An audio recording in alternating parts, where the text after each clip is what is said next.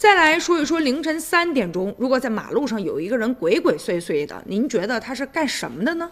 近日呢，在长安镇大街上，民警就拦住了一个男的。凌晨三点，他自称呢自己呢今年十七岁啊，我就出来讨饭的。但是。这个警察呀，一调查发现这人实际都已经二十一岁了。你看撒谎嘛，明显就是猫腻儿。但这男人就说了，我就是一叫花子，我就是饿了啊，我出来找点吃的，哪有深更半夜出来讨饭的呢？后来呢，警察在他的这个智能手机的微信当中啊，看到有三千多块钱呢。后来这男的承认了，钱不是我的。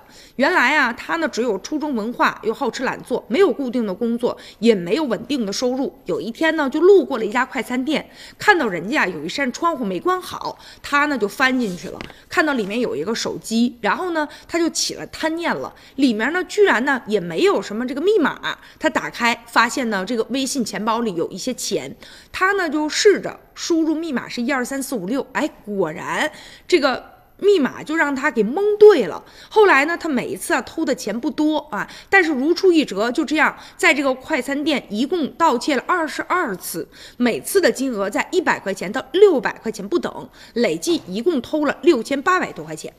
直到民警啊找到这个餐馆的老板，这老板才知道原来有小偷偷了他的钱。